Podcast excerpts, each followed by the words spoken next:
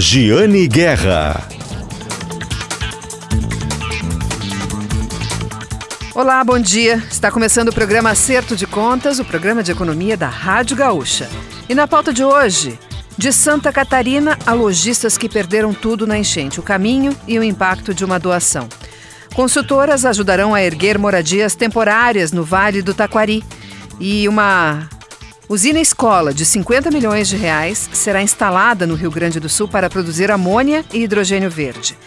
Também o endividamento dos gaúchos bate recorde e, enquanto isso, poucos conhecem o Desenrola, o programa de renegociação de dívidas do governo federal. O programa Acerto de Contas tem o patrocínio sempre de Shopping Total. Neste ano, Shopping Total uh, completa 20 anos Shopping Total. E Loucura Total, um show de ofertas espetaculares, de 14 a 17 de setembro no Shopping Total. Sindicato dos Lojistas de Porto Alegre, a melhor solução para o teu negócio. Cindy Lojas Porto Alegre, patrocinador do programa Acerto de Contas. Nós começamos o programa de hoje contando a história de uma doação, uma doação que surgiu a partir de uma demanda de lojistas do Vale do Taquari que perderam tudo. E eles queriam retomar os seus negócios para reconstruir a vida a partir do seu trabalho e da sua renda. E quem tomou a iniciativa de doar estes móveis para os lojistas foi Alexandre Simeone, que é presidente do Grupo Passarela, dono da bandeira Via Atacadista de Atacarejo. Ele também é presidente da Associação Catarinense de Supermercados. Alexandre Simeone, de pronto, sabendo dessa demanda dos lojistas, disponibilizou os móveis e tem mais móveis para disponibilizar em breve. Esses móveis foram enviados lá de Santa Catarina. Vamos ouvir o empresário sobre a decisão de doá-los aqui para o Rio Grande do Sul. Bom, a decisão, primeiro, é, é para nós é um, é um prazer poder colaborar, né? A empresa fica muito feliz em poder colaborar num momento difícil, né? E, e não é só só a questão é, das pessoas, mas sim dos negócios, né? Que os negócios que, que movem a região e a necessidade é, desses estabelecimentos estarem de portas abertas o quanto antes para servir a comunidade novamente. Porque por mais que seja um comércio é, né, e precisa do cliente, o cliente também precisa desse abastecimento. Então a gente decidiu de imediato, né? Porque como a gente está crescendo muito, tem muito equipamento toda hora renovando, mudando e um equipamento não se encaixa, a gente decidiu fazer essa doação.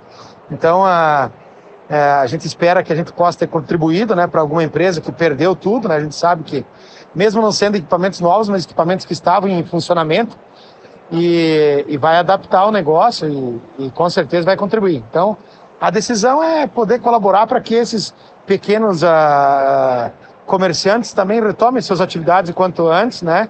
É, faça a economia local girar e que a gente possa, dessa maneira, ser assertivo na contribuição. A gente viu que a solidariedade está muito grande, né?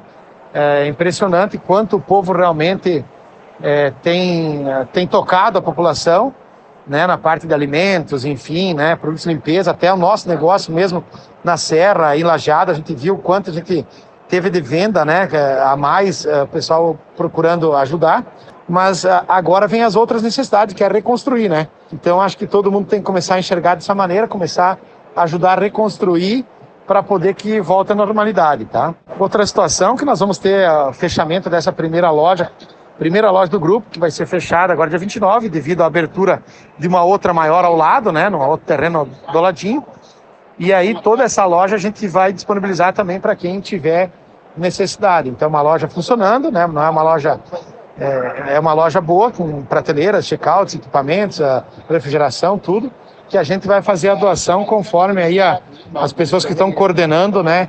É, a partir do dia 29, que a gente vai fechar dia 29 a loja, desmontar e mandar ela então para novamente aí para quem precisar. Então a gente fica muito feliz de poder contribuir e uma gratidão aí a, a você também por, por estar intermediando tudo isso, tá? Estamos muito felizes aí. Obrigado, tá, gente?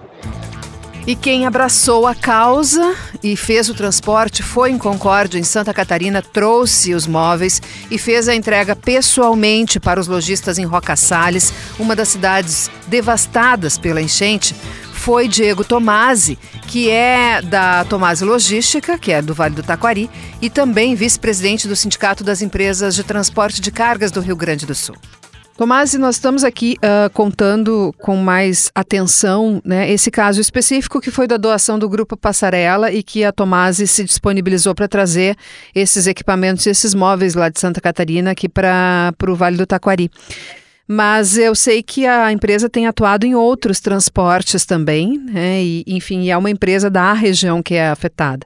Uh, como é que como é que é a tua relação, Tomasi, com é, esse trabalho que vocês estão fazendo agora e para este trabalho que vocês estão disponibilizando a empresas de vocês para isso? Sabe, Giane, que quando aconteceu toda essa tragédia, eu fiquei pensando de que maneira nós poderíamos ajudar. E o que a gente sabe fazer é logística. Então, eu comecei a, a divulgar nos contatos, inclusive repassei para ti que o que, que fosse necessário organizar a logística das doações, a Tomás estaria à disposição. Então, né, o pessoal do Passarela, o Alexandre, ele disponibilizou esses móveis e equipamentos e prontamente, mesmo que foi uh, numa região que nós não tínhamos caminhão, a gente deslocou um veículo para trazer essa carga para Roca Salles, entregamos hoje pela manhã. E estamos em outras frentes também. A gente trouxe uma carga da, que foi doada pela empresa Soprano de Farroupilha, porque os fundadores da empresa Soprano eles têm um, uma, uma origem na região de Rocaçares.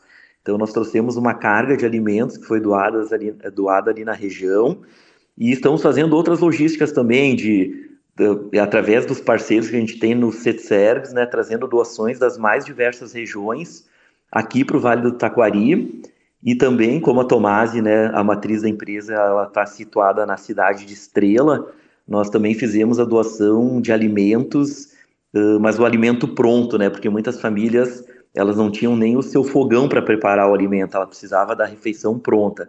Então a gente já doou mais de 300 refeições para o pessoal ter um almoço nesses primeiros dias aí pós-tragédia. E Tomás, tu fez questão de estar no momento da entrega dos móveis que foram doados uh, para os comerciantes de Roca Salles. Como é que foi esse momento? É, eu embarquei com o motorista do caminhão aqui em Lajado e como é um motorista da Tomasi lá de São Paulo, ele não conhecia a região, então fiz questão de ir junto com o caminhão para mostrar para ele o caminho. E chegando lá em Roca Salles, eu encontrei o Kleber, né, que é o presidente da associação comercial, e chegamos lá numa rua assim com todas as lojas destruídas. E ele de forma bem emocionada me mostrou que tinha um, um depósito ali onde era a loja dele. E como ele perdeu tudo ele estava utilizando para receber essas doações. Ele mandou uma mensagem lá no grupo de WhatsApp e chegaram assim mais de cinco pessoas para ajudar a descarregar a carreta. Ai, que lindo. E aí eu e, o motorista, é, eu e o motorista da Tomás, a gente ficou em cima do caminhão, daí a gente puxava os produtos assim para para a porta, né? E o pessoal do lado de baixo já ia colocando nesse armazém. E era muito emocionante, Giane, porque cada um, assim, mesmo sendo uma, um, um bem material, né? Mas cada prateleira daquelas que descia do caminhão, cada, cada equipamento daqueles, o pessoal ali de baixo brilhava o olho porque eles viam que eles podiam, assim, de forma muito inicial, mas eles podiam retomar o negócio deles. E eu fiquei, assim, bem emocionado com a situação do Henrique, que ele tem uma fruteira lá em Rocaçares, e quando ele viu, assim, um, uma prateleira de porta-pão, sabe, e um caixa, ele falou, nossa, com esses dois pontos aqui eu consigo retomar o meu negócio. E quando a gente foi entregar na loja dele, eu cheguei lá, não tinha nem parede, sabe? Tava, tinha sido assim, tudo levado embora, mas aquele móvel ali, ele já foi a esperança para ele retomar o negócio dele. Ele me falou que assim que ele vender a primeira primeira fruta, o primeiro pão da fruteira, ele vai tirar uma foto e vai mandar para nós. Ai, que incrível, que incrível. É, Obrigada, Tomasi. Obrigada. Obrigado, conta comigo qualquer coisa, tá? Contaremos, contaremos e a região conta com vocês também. Muito obrigada. Obrigado, tchau, tchau. Quem mobilizou os comerciantes para receber esta carga de móveis e tem trabalhado muito, mesmo depois de ter perdido suas duas lojas, é foi o presidente da Câmara de Indústria, Comércio e Serviços Agropecuária e Serviços de Roca Salles, Kleber Fernandes dos Santos, que também falou conosco. Kleber, como foi receber essa doação, essa carga de móveis que foi enviada pela, por essa empresa de supermercados de Santa Catarina hoje? para nós foi nos trouxe muita alegria. É, não temos palavras, é, Jane, para expressar o sentimento que, que, que nos, nos, veio ali é, naquele momento. Agradecer também a logística, a, o transporte da, da transportadora Tomasi, que foram, foram irmãos, na verdade, a maneira como nos trataram e nos atenderam ali. É, com palavras eu não consigo descrever. E esses, e esses móveis que foram doados, eles vão para quem? Giane, nós descarregamos ali é, em, em, numa sala e esses móveis já começaram a ser é, retirados, tá? Nós já tivemos supermercados é, aqui que perderam tudo e já, já pegaram ali balcões, já pegaram um balcão de atendimento. É, temos fruteira aqui também, uma fruteira que fazia seis meses que ele havia aberto, sabe, uma, uma fruteira, um ponto muito bom, muito muito bem montado que ele tinha ali ao lado das farmácias São João e foi tudo embora. Daí, dessa doação que veio agora, ele já pegou um balcão de atendimento, um caixa, né? Então, a gente tem muita alegria, muita felicidade de poder, através da ajuda de vocês, também poder ajudar outras pessoas. Bom, e que mais que vocês estão precisando, Kleber, que o pessoal que está nos ouvindo pode enviar para vocês? E eu faço até um direcionamento nessa minha pergunta, tá, Kleber? Porque eu estou impressionada. Eu já fiz a cobertura de jornalismo de outras tragédias e eu estou impressionada com o que vocês têm pedido, que é muito a garantia de trabalho, a garantia de renda, a condição de trabalho para que vocês possam reconstruir né, a vida de vocês. Então, com este foco, o que, que outras empresas, outras instituições, entidades podem enviar para vocês para dar esta condição de trabalho e de renda para que vocês reconstruam a vida? Uh, Giane, eh, eu quero aproveitar esse espaço, tá? Antes de, de formalizar minha fala, eu quero já agradecer também. Eh, o Grupo Soprano esteve aqui de manhã, nos trouxeram doações garrafas térmicas, é, sacolas térmicas, é, bolsas térmicas, e, e, estão já fazendo um mapeamento de toda a cidade, de todo o comércio, de todos os lojistas, para ver o tipo de fechadura que precisa. E então quero já deixar também aqui o meu agradecimento. Uh, nós ainda continuamos, uh, Giane, dependendo de doações de aberturas de vidro, portas de vidro, as, as divisórias que acompanham para poder fechar é, esses espaços que eram uh, ah, 90% era vidro. Nós temos ainda toda essa demanda. É, também ainda segue quem tiver móveis é, para doação, é, pia, é, balcões, cadeira, mesa, tudo isso nós ainda precisamos para atender a população também no modo geral, além da nossa associação do comércio, nós temos também essa demanda que é uma demanda também muito grande. Tá certo. Muito obrigada, Kleber. Tá certo. Obrigado a você, Jane. E um dos lojistas beneficiados, que inclusive recebeu vários móveis e separou aqueles, uh, além do que precisava neste primeiro momento, para outros lojistas, foi Henrique Zortea, que é dono de uma fruteira do Empório das Frutas, em Roca Salles, e uma fruteira que foi completamente destruída e que tinha sido inaugurada no início do ano. Ele conta um pouquinho como foi receber essa doação e qual é a perspectiva dele de futuro. Agora eu estou aqui com o Henrique Zortea, que é um pequeno comerciante de Roca Salles e ele tem uma fruteira. A fruteira foi muito atingida, né, Henrique? E como é que tem sido esse trabalho de vocês aí de reconstrução, não só do teu negócio, mas também do, dos estabelecimentos da comunidade? Um, o que a gente tem para dizer é que primeiramente agradecer por tudo que está sendo feito pela cidade de Roca Salles. E a gente está tendo que ter um começo meio complicado, meio ruim, meio pesado, mas a gente vai dar um recomeço para Roca Salles. Porque se a gente comerciante, a gente que vive da cidade de Roca Salles, a gente vai abandonar a cidade, quem dirá o pessoal que mora aqui, que reside aqui, o pessoal que vem de fora, a gente vai dar um recomeço para isso. Está sendo complicado, está sendo doloroso, Está sendo emocionante, que nem hoje. A gente se emocionou várias vezes, mas a gente vai dar um recomeço. A gente vai conseguir, a gente vai dar a volta por cima. Vai, né? Se no que a gente puder ajudar, a gente vai ajudar. Henrique, o Tomasi, Diego Tomasi, da transportadora que trouxe os móveis que foram doados pelo Grupo Passarela em Santa Catarina, ele ficou muito impressionado com uma fala tua, né, que tinha mais de um determinado tipo de móvel, se não me engano era um balcão, e tu disse que queria ficar só com um, porque os outros poderiam ser usados pelos outros estabelecimentos que estavam precisando, né? E que ele ficou muito emocionado quando ele disse que a tua primeira venda tu iria avisá-lo.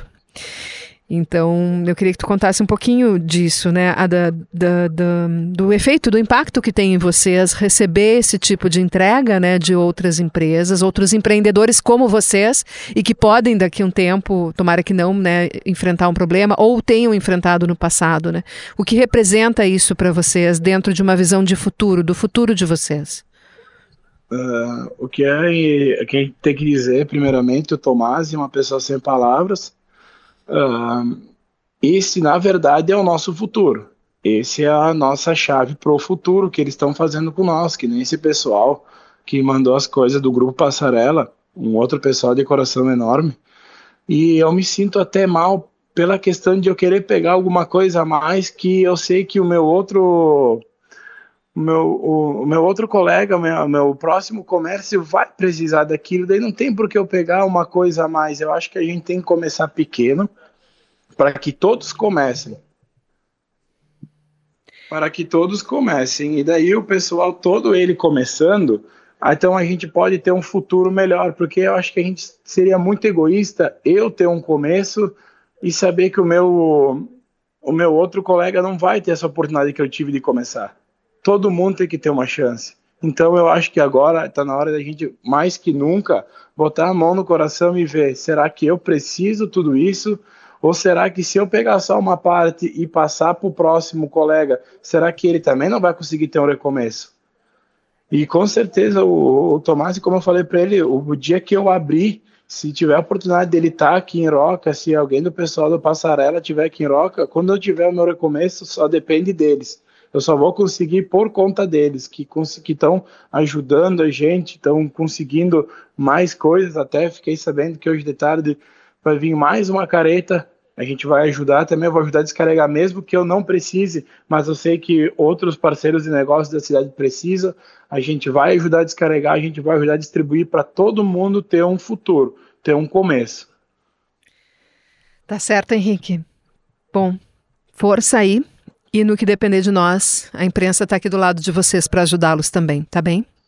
Muito obrigado, Jane. A gente sabe que vocês estão fazendo um, um, trabalho assim uh, que não, não, se mede esforço, não se mede forças, não se mede nada. Vocês estão aqui todos os dias. A gente sabe que aí, de vez em quando a gente pensa, ah, seria bom alguma um veículo de mídia estar tá aqui e agora é a prova que mesmo vocês não estando a, a na, ali no momento da entrega, mostra que vocês já sabem de tudo que vocês estão fazendo pelo município. Então, vocês não estão aqui fisicamente às vezes, mas alguém mostra, não sei se Deus, quem é uma força maior, mostra para gente que vocês estão aí, que vocês vão mostrar para o Brasil que o, a, a, gente vai ter um recomeço por conta das ajudas que estão vindo de todo o Brasil, de todo lugar. É, é, enfim, é o nosso trabalho. É, o jornalismo é isso, e ele tem esse, isso também faz parte do, do nosso propósito. Não tem nem que agradecer, tá, Henrique? Nós estamos aqui na torcida Sim. e trabalhando para poder ajudá-los. Força, né? E que essa tormenta passe logo. Sim, e espero que vocês daqui uns quatro meses voltem à cidade aqui e a gente consiga conversar com um sorriso no rosto. Eu tô, eu tô, eu tô já convocando meus filhos que nós vamos passar umas férias aí com vocês. Fico muito feliz. Para ajudar na atividade econômica tá do bom. município. Muito tá bem. Obrigado. Um gente. grande abraço. Grande abraço, tudo de bom, gente. Bonito, né? São muitas doações. Muitas doações estão acontecendo. Algumas nós temos conseguido registrar, principalmente quando elas contam uma história, quando a gente consegue mostrar toda a sensibilidade e o impacto envolvido no caminho de uma doação. E nós contamos essa história no podcast Nossa Economia, de GZH, que você pode conferir. Toda quinta-feira tem um episódio novo na sua plataforma de áudio preferida. Agora nós vamos falar sobre energia verde, um assunto que está sempre aqui no programa Acerto de Contas. O Rio Grande do Sul, a, Universidade Passo Fundo, a UPF, terá uma usina escola, um investimento de 50 milhões de reais da Big Green para fazer esta usina para a produção de amônia e de hidrogênio verde, já para produção em escala para fornecer aqui para o Rio Grande do Sul. Eu encontrei os responsáveis por este investimento na Feitec, onde eu palestrei na última semana, uma feira de inovação e tecnologia em Passo Fundo, no Norte Gaúcho. E lá conversei com a reitora da UPF, Bernadette Maria Dalmolin, e o sócio da Big Green, Luiz Paulo Halt. Eles nos contaram, me contaram sobre este investimento, detalharam o investimento que deve começar a produzir em breve, já em 2024, 2025. Vamos saber então os detalhes deste empreendimento agora, conferindo a entrevista. Bom, é um investimento alto, de 50 milhões de reais. Uhum. Esse dinheiro vai ser aplicado no quê? Vai ter uma estrutura física, um prédio da, da usina, maquinário como é, até porque são combustíveis que estão em desenvolvimento ainda, né? Sim, sim. Nós vamos uh, investir em energia solar. Parte da, energia vai ser solar. Uh, uma pequena parte, outra parte vai ser energia verde que nós vamos comprar no mercado, num equipamento chamado eletrolisador, um dos maiores investimentos é no eletrolisador, que ele faz a quebra da molécula da água em hidrogênio e oxigênio. E esse hidrogênio entra num outro equipamento chamado sintetizador de amônia, junto com o nitrogênio que é capturado do ar, por um processo chamado de PSA, sintetiza junto o hidrogênio com o nitrogênio, formando a amônia e todo esse processo da amônia verde. O prédio já existe? Não, não, não precisa. Todos os, uh, os equipamentos eles vêm em skid, tipo container. Vai ter o container do eletrolisador, tem o container do sintetizador de amônia, então não é, vai ter pouca estrutura física para fazer a fábrica. Então tu tem um terreno e instala o equipamento dentro, dentro da sua própria cápsula, do seu próprio container. Isso, isso. O equipamento já vem pronto, já vem montado da fábrica para ser instalado no local. Você faz a base civil, instala ele em cima e coloca. Precisa de água, né? E precisa de água, sol e, e ar. É o que nós precisamos para poder produzir a amônia verde. E o objetivo é uma produção em escala para vender o produto ou o foco do investimento está muito em pesquisa e desenvolvimento? Não, ele é também em escala, é uma fábrica, escola, mas ele vai vender, ele tem que se pagar o projeto. Então, aí, o nosso objetivo é que aplicar amônia líquida no campo para aumentar a produtividade né, aumentar a produtividade tanto para o trigo como para o milho, que nós precisamos muito. Hoje o Rio Grande do Sul ainda importa milho. Então nós temos que aumentar, e a gente sabe que aplicando amônia líquida, nós conseguimos produzir, aumentar pelo menos em 20% a produção do milho que é muito significativo. Então é mercado interno. Vocês Mer pretendem vender amônia verde e hidrogênio verde para mercado interno? Mercado interno. Uma fábrica dessas, ela, ela atua, ela atinge mais ou menos em torno de 40 a 50 mil hectares, não mais. É o primeiro projeto da Big Green? É o primeiro projeto da Big Green e no Brasil é o primeiro. No mundo tem quatro projetos iguais. Que são da Big Green também? Não, não, não, ah, não, tá. não, não. Tem quatro projetos nesse conceito que ele é descentralizado, descarbonizado e digitalizado. Nesse conceito são poucos no mundo. E a Big Green, ela é de Parambi. Sim. Ela pretende, ela pretende ter outros projetos além desse? Sim, nós já estamos negociando com outras cidades aqui no Rio Grande do Sul né, a implantação dos projetos. O investimento, né, o aporte financeiro, é capital próprio ou é investimento estrangeiro? Uh, uma parte já está sendo alocado de investimento estrangeiro, que a Biquirim já captou, né? E também os próximos projetos nós já estamos trabalhando com parceiros que vão vir junto fazer os investimentos. Eu pergunto, uh, não é uma pergunta que eu faço em todas as reportagens, mas eu acho importante quando a gente trata de tecnologias novas e tecnologias sustentáveis, para entender de onde vem o dinheiro que aposta nesse tipo de desenvolvimento de tecnologia. É, esse dinheiro uh, que vem do, do, exterior, ele vem de agências de investimento, investidores uh, individuais, por, por, que eles, ele, por que, que ele vem? Por que, que ele aposta numa usina né, de é. amônia verde no Rio Grande do Sul? Na verdade, é, os sócios da Bigrim do sócio que aportaram esse dinheiro lá fora com garantias próprias. Porque apostam nesse tipo de combustível. Porque eles apostam nesse tipo de combustível, nessa ideia, no conceito do hidrogênio verde, da amônia verde, né, da gente poder trazer ela hoje uma para ter uma amônia, você precisa trazer da Rússia um navio até um porto do Brasil e desse porto você distribui no restante do Brasil. E essa forma a gente produz local, de forma descentralizada, atendendo uma pequena área. Eu falava aqui na palestra sobre a, a possibilidade de o Rio Grande do Sul ter uma cadeia de, de desenvolvimento de hidrogênio verde. Acha Sim. que é factível? É factível, né? A gente está conseguindo chegar com números reais né, para poder botar de pé o projeto, né? E esse projeto até ele continua da amônia verde, ele pode passar para ureia verde e também pode passar para arla verde. O arla que a gente utiliza hoje, né, como um aditivo para utilizar no, no, no, no, transporte, transporte, muito fácil também podemos começar a descarbonizar o transporte utilizando um arla verde. E a, a, usina ela vai ficar na universidade? Exatamente, ela vai ficar dentro da universidade. A universidade tem uh, uma área bastante grande. Nós temos a, agronomia, o curso de agronomia que tem uma fazenda, escola. Uh, é um espaço que vem desenvolvendo pesquisa nas várias áreas há mais de 60 anos, que é o tempo do curso de agronomia, depois a medicina veterinária, outros cursos. Então esse foi um encontro uh, muito importante para nós de abrir mais uma frente, de fortalecer essa frente frente uh, da, da pesquisa na área da amônia verde, do hidrogênio verde, e nós entendemos como universidade que uh, é uma relação uh, fundamental. Tu falaste aí que é uma tecnologia nova. Uh, as universidades elas precisam fazer esse investimento em pesquisa, elas precisam aprofundar essas temáticas, elas precisam pensar na aplicabilidade. Enfim, a universidade faz isso. Ela faz perguntas, ela discute, ela discute, ela aprofunda, ela abre frentes de pesquisa e inovação. E é isso também que nós vamos fazer junto a esse projeto. Como é que surgiu a parceria da, da UPF com a Big Green? Como é que vocês se acharam?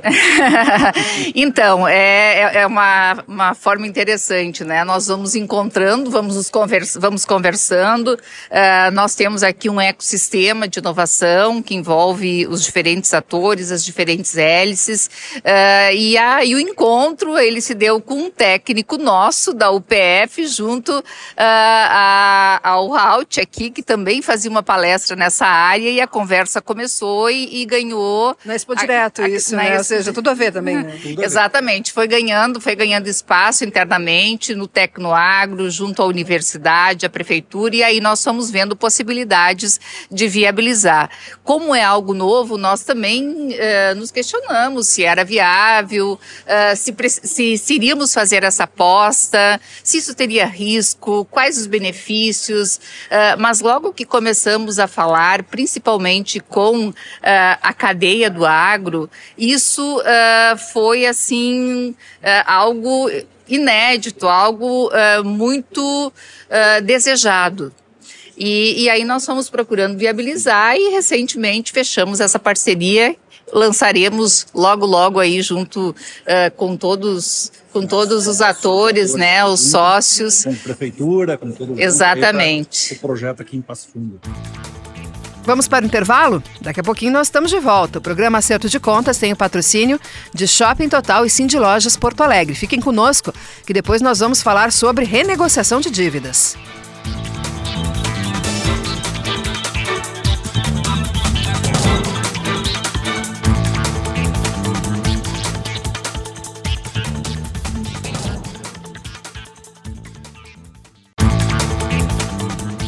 Voltamos com o programa Acerto de Contas, o programa de economia da Rádio Gaúcha, que tem o patrocínio sempre do Cindy Lojas Porto Alegre, Sindicato dos Lojistas de Porto Alegre, que está recolhendo doações, começou a fazer uma coleta de doações, o Cindy Lojas Porto Alegre, para ajudar as vítimas da enchente no Vale do Taquari as vítimas da enchente no Vale do Taquari. Então, o Cindy Lojas também está com uma ação, coletando materiais de limpeza na sua sede, que fica na Rua dos Andradas, 1234, no 22º andar. Além disso, em uma parceria com o SESC, com o programa Mesa Brasil, o Cindy Lojas Porto Alegre está arrecadando dinheiro por uma chave Pix, pode ser consultada nas redes sociais do Cindy Lojas. O valor arrecadado será doado e revertido para a compra também de materiais de construção para, claro, a reconstrução do Vale do Taquari. Falando em comércio, né? Também temos o patrocínio aqui do Shopping Total, que neste ano está completando 20 anos. Shopping Total presente a todo momento. Vamos agora falar sobre endividamento, sobre inadimplência e, claro, sobre renegociação de dívidas. Tem agora uma nova fase, em breve, do Desenrola Brasil, programa do governo federal de renegociação de dívidas. Enquanto isso, o FEComércio mostrou na pesquisa que o endividamento dos gaúchos bateu recorde, ao mesmo tempo em que uma pesquisa da CDL Porto Alegre mostra que poucos gaúchos conhecem o Desenrola Brasil, esse programa do governo federal, que não deixa de ser uma oportunidade para renegociar as dívidas. Então, a minha conversa, a partir de agora, é com o economista-chefe da CDL Porto Alegre, Oscar Frank, e a economista-chefe da FEComércio, Federação do Comércio de Bens e Serviços do Rio Grande do Sul, Patrícia Palermo. Vamos conferir.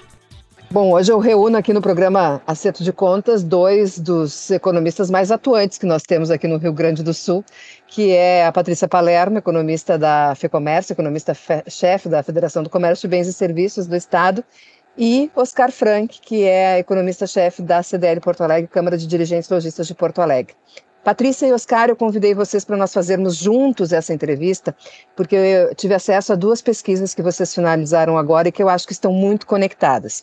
Então, eu gostaria de começar nossa entrevista apresentando os resultados dessas pesquisas e depois nós vamos né, linká-las assim. A primeira da FEComércio, que é a pesquisa tradicional, que é feita todos os meses e que mostra ah, o endividamento da população gaúcha. E o endividamento da população gaúcha subiu e bateu um novo recorde que não era batido já há algum tempo. E eu queria que a Patrícia explicasse um pouquinho. Explica para nós, Patrícia, que números é esse, são esses que vocês identificaram e de que forma tu interpreta a gente neste momento voltar a bater recorde de endividamento da população.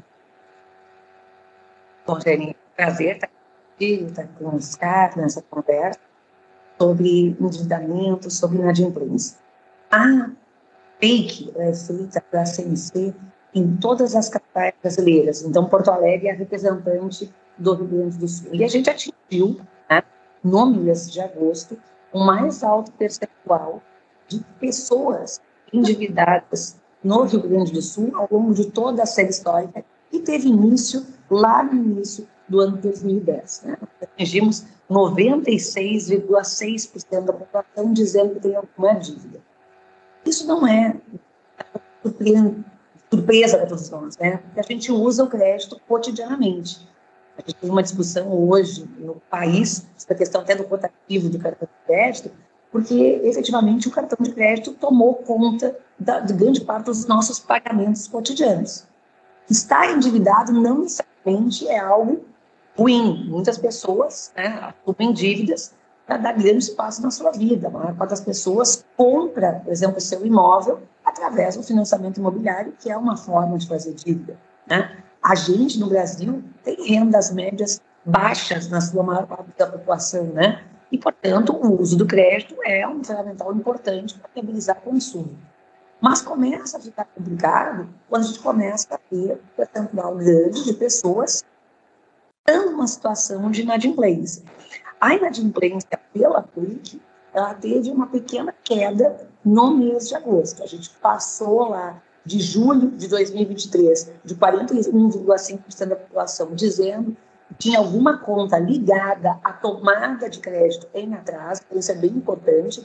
Não falando aqui de contas em atraso com telefonia, com água, com luz, com algum tipo de tributo. Então, só de contas ligadas a crédito. Né? Então, é cartão de crédito, financiamento bancário. Né?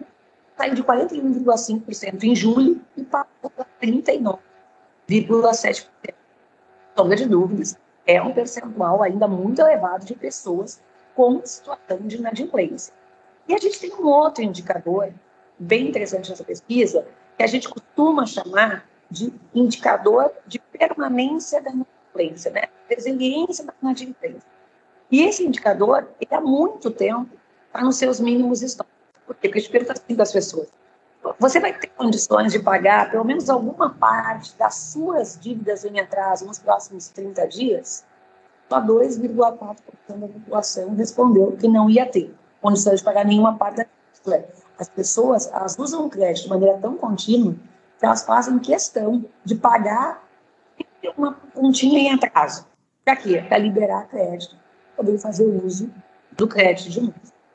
Mas dentro desse universo de muitas pessoas com dívidas, é muito evidente que muitas pessoas podem, se não usarem direito esse crédito, vir a uma situação ruim, né? A situação ruim, que é a situação de inadimplência, pode acabar fazendo com que elas não tenham mais acesso a crédito, que parece ter um mecanismo de financiamento de uma maior parte da população.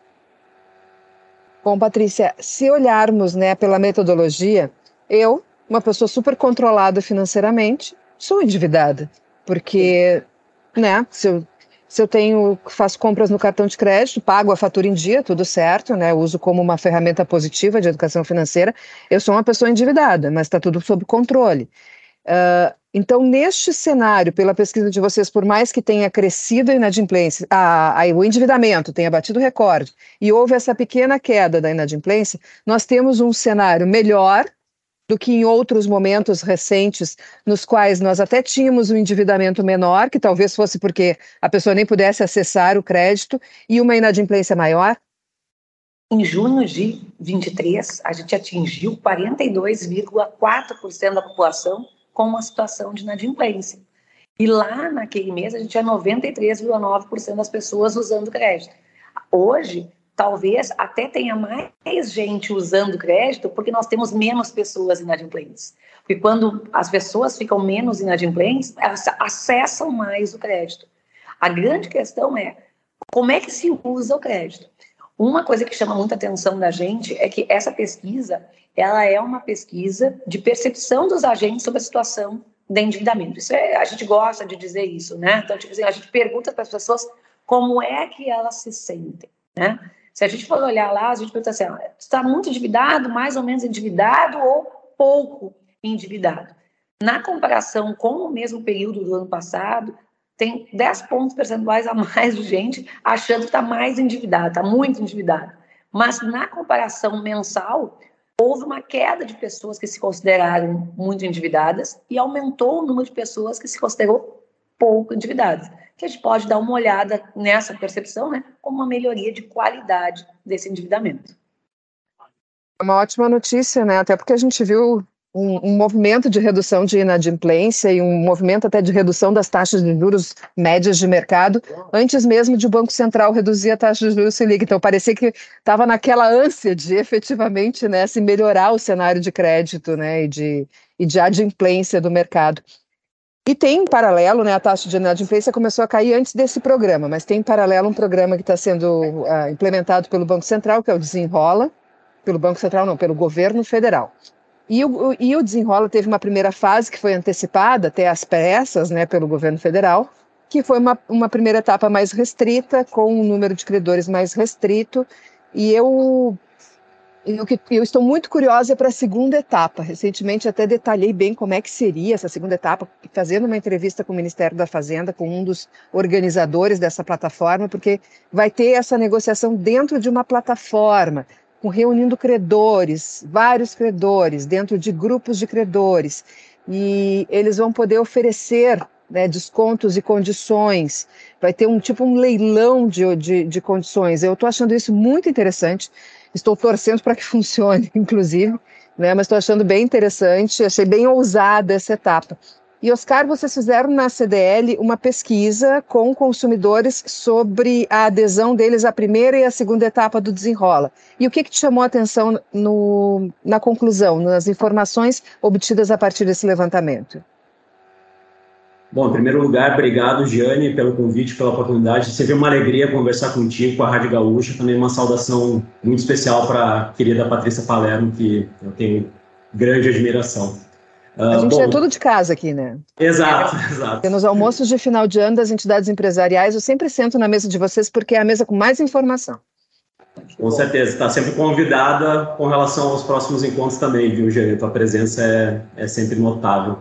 Uh, bom, então nós realizamos essa pesquisa dentro daquilo que a gente entendia ser um fenômeno bastante importante dentro do cenário que nós estamos vivendo hoje, em termos de aumento da inadimplência, de juros bastante elevados e desse programa do governo para tentar, de alguma forma, reverter essa situação. Então, diante desse contexto, desse cenário, nós optamos por realizar, então, uma pesquisa uh, com algumas perguntas relativas aí ao desenrola para mostrar o conhecimento e aderência da população negativada. Então, nós selecionamos somente pessoas negativadas, que têm algum tipo de restrição em crédito, cheque ou protesto, de acordo com a nossa base de dados, de acordo com o SCPC da Boa Vista Serviços. Então, foi uma pesquisa de todo o Rio Grande do Sul, com 136 municípios ao todo, e a gente conseguiu fazer diversas segmentações por faixa etária, por sexo e também por renda presumida, porque também é, esse levantamento ele consegue dar uma ideia com base no comportamento de consumo das pessoas de quanto que elas ganham por mês. Então, também é possível realizar essa segmentação.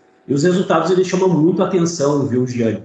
É, em primeiro lugar, apenas 40% dessa população que é sensível a um programa como Desenrola conhece o programa. Então, 4 em cada 10 somente conhece o programa e apenas 15% sabe como participar do desenrola. Então, isso realmente chama muito atenção.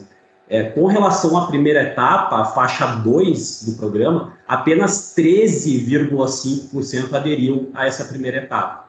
Então, talvez uma situação que ajude a explicar esse percentual tão baixo diz, diz respeito justamente a essa diferença das faixas, né? dessas situações envolvendo os perfis de renegociação, porque nessa primeira etapa, na faixa 2, nós tivemos as renegociações de quem ganha a partir de dois salários mínimos até 20 mil reais mensais.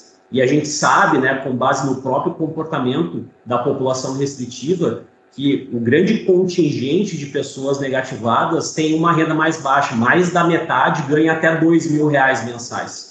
Então, talvez por aí esse seja um fator que ajude a explicar essa diferença. Olha, a faixa 2, essa primeira etapa, não contemplou, vamos dizer assim, o grosso das pessoas que têm algum tipo de restrição em crédito, cheque ou protesto. Então, é, eu entendo que passa por aí. Talvez é, é, essa seja uma boa hipótese que ajude a tentar explicar esse resultado. E pela tua percepção, Oscar, a partir, claro, dos resultados da pesquisa, mas pelo teu acompanhamento geral, uh, Tu acha que essa proposta do governo federal, dessa plataforma, né, da mecânica uh, com a qual vai funcionar a segunda etapa do desenrola, tem chance de emplacar, de ter sucesso, de efetivamente né, aparecer depois nos indicadores de redução de inadimplência? Legal, tem vários pontos aqui, tá, Giane? É, a gente já tem observado alguma melhora dos indicadores de inadimplência. Isso já tem acontecido. Nós temos o nosso monitoramento próprio para analisar a evolução dessa variável ao longo do tempo. E nesses dois últimos meses, né, em julho e agosto, que é o dado mais recente que nós temos, a inadimplência aqui no estado caiu de 30,9% para 30,5%, né, que é o menor patamar dos últimos cinco meses. Né? E nesse período, nesses dois meses, nós estimamos que cerca de quase 36 mil pessoas deixaram de constar nas bases de negativados. Então, a gente não tem mais 2,62 milhões de pessoas inadimplentes, mas 2,59 milhões de pessoas inadimplentes. Então, é um percentual ainda, um número absoluto e um percentual bastante elevado. A gente sabe o quanto que a inadimplência é uma situação que é relevante para, inclusive, o acompanhamento das análises econômicas, porque ajuda a explicar muito da tendência futura, ou seja, quanto mais inadimplentes estão as pessoas físicas e jurídicas, menos propensas elas estão a gastar com outros tipos de bens e serviços. As despesas financeiras tendem a, a, a abocanhar uma parte muito relevante do seu orçamento, e isso acaba sendo sentido de maneira negativa por parte de outros segmentos, por parte de outras categorias. Então, de fato, a gente já observou com relação, inclusive, à faixa 2, essa primeira etapa, resultados positivos, os levantamentos da Febraban já estão dando conta dessa situação em termos de volume de recursos que já foram renegociados e ainda vai entrar agora essa segunda etapa, mas pensando de um ponto de vista um pouco mais crítico, eu vejo que a gente deve ter algum tipo, talvez, de situação que possa não ser tão favorável assim, pensando a médio e longo prazo. No curto prazo, isso vai gerar algum impacto, já está gerando, deve se acentuar ainda mais com a entrada dessa segunda etapa da faixa 1, mas pensando a médio e longo prazo, eu sou um pouco mais reticente. Em primeiro lugar, porque as pessoas que estão se beneficiando do Desenrola hoje, elas podem esperar que ações semelhantes a esse programa venham a se tornar permanentes no futuro. E aí elas começam a agir de maneira imprevidente, começam a tomar riscos desnecessários no mercado de crédito. E isso é uma situação que é ruim. Então, elas começam então a ficar inadimplentes, a começar então a, a, a dar calote né, em uma série de situações envolvendo operações de crédito, esperando que o governo venha dar uma condição vantajosa no futuro novamente. Então, realmente se gera uma dependência, algo que de fato não funciona bem. E o desenrola... Como a gente vê no refis para as empresas. Exatamente, exatamente a mesma lógica. Tá? E tem um segundo ponto também, Jane e, e, e ouvintes, que uh, o desenrola em si, ele não ataca as causas estruturais da inadimplência. Né? Então, é, mesmo com o programa, apesar dessa medida, apesar dessa política, o governo vai seguir gastando muito mais do que ele arrecada, isso diminui a poupança doméstica, pressiona as taxas de juros, nós temos um elevado nível de concentração bancária, isso também acaba ajudando a explicar o porquê que os juros são tão altos. O processo, por exemplo, de é, execução de uma garantia, quando eu vou recuperar uma dívida, é muito lento, é muito custoso. Nós temos toda a situação relativa à falta de, de educação financeira por parte das pessoas. Então, é, é, um impulso de curto prazo, já está ajudando, deve ajudar um pouco mais, mas eu fico um pouco reticente a respeito do tipo de efeito, do tipo de impacto que isso pode gerar a médio e longo prazo. Bom, e Patrícia, fazendo, uh, seguindo nessas observações que o Oscar fez, considerando que a gente deve ter novas reduções, vamos ter novas reduções da taxa Selic, que está se aproximando do final do ano, tem 13 terceiro, tem a expectativa de vendas de Natal, né, do comércio, Uh, qual é a previsão que tu faria para os empresários agora? É, eu diria, né, que eu não podia concordar mais com o Oscar do que eu concordei o tempo todo aqui, né? Eu acho que o Desenrola, ele é um bote bem interessante, necessário, de curto prazo, para as famílias que, de fato, quiserem se reestruturar. E quando essa reestruturação acontece, isso é bom para a economia como um todo né? Porque as pessoas voltam ao mercado de consumo, a gente libera ali mais crédito para ser usado, e numa época do ano que a gente sabe que a sazonalidade ajuda as vendas do varejo. Né? Nós temos nesse último trimestre do ano, o trimestre de ouro do varejo. Estamos falando de vendas da Black Friday, nós estamos falando das vendas do Natal. Né? Se o Natal não é bem encaminhado, a gente começa já o ano ruim. Né?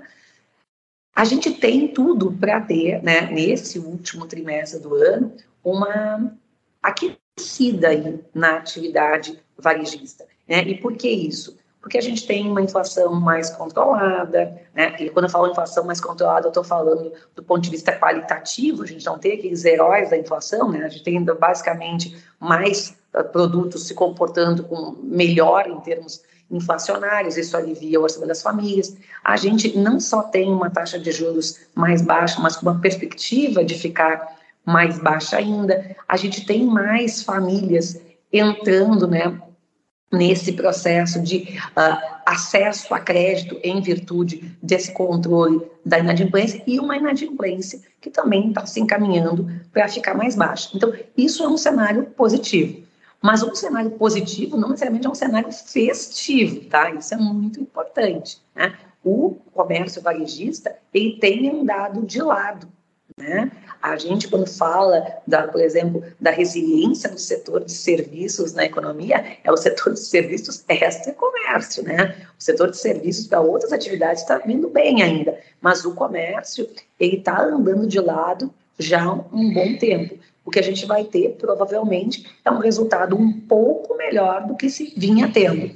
A gente tem um mercado de trabalho aí que continua bastante forte, por mais que nos últimos meses aqui no estado do Rio Grande do Sul a gente não tenha gerado empregos formais, no ano como um todo a gente gerou empregos formais e a gente sabe, né, Jenny, que pessoas com empregos formais como se comportam em termos de consumo diferente, elas têm mais confiança para consumir, então isso é importante. Então, eu, eu acho que as perspectivas são positivas, Mas vamos lá, né? Eu gosto de usar essa palavra, né? Por favor, sejam cautelosamente otimistas, né? Porque isso, porque esse a cautela no otimismo é importante na formação de estoques, né? Lembrando que a rentabilidade de um negócio ela não depende só de quanto você vende, né? Mas sim depende de quanto você ganha a partir de formar estoque de vender. Isso pode ser um problema lá na frente. Essa é uma pergunta que você, às vezes uns dizem que eu sou otimista, outros dizem que eu sou pessimista, dependendo do dia, dependendo de quem, né? Eu digo, não, gente, nem realista. Realista torcedora, mas realista. realista torcedora, mas realista. O otimista cauteloso é uma boa também. Gente, muito obrigada pela entrevista. Oscar Frank, economista-chefe da CDL Porto Alegre, Patrícia Palermo, economista-chefe da FEComércio. Muito bom conversar com vocês, como sempre. Com isso, terminamos hoje o programa Acerto de Contas, aqui da Rádio Gaúcha. Seguimos na pauta do impacto econômico no Vale do Taquari. Na última semana tivemos mais uma ótima notícia. A JBS decidiu manter em Roca Salles a sua unidade. A reconstrução, a limpeza está acontecendo ainda. A retomada gradual vai ser nesta semana. Uh, tem, tinha uma expectativa muito grande, a segunda maior empregadora do município, com 500 funcionários, né? atrás só da Beira Rio, Calçados Beira Rio, que também está reconstruindo sua fábrica e que gera mais de 800 empregos diretos no município, sem contar os indiretos nessa operação. É importantíssimo que grandes empresas também sigam no Vale do Taquari, além, claro, da retomada dos pequenos negócios. As grandes empresas geram muitos empregos, uma renda importante que depois é gasta né, e movimenta o comércio local. Então foi uma notícia muito importante que vinha depois de uma apreensão do município em relação a isso. O programa Acerto de Contas tem na técnica Paulo Fraga, na nossa edição de áudio Paulo Fraga. Nós temos aqui na equipe técnica de hoje Augusto Silveira e Leandro Biondo. O patrocínio é de Shopping Total Loucura Total, um show de ofertas espetaculares. Termina hoje Loucura Total, essas ofertas no Shopping Total aqui de Porto Alegre. E também o patrocínio de Cindy Lojas Porto Alegre, a melhor solução para o teu negócio. Vai passar ali na Rua dos Andradas? Vai na sede do Cindy Lojas Porto Alegre e deixe sua doação de materiais de higiene e limpeza para serem entregues lá no Vale do Taquari. Um ótimo domingo a todos, uma boa semana para nós e comportem-se.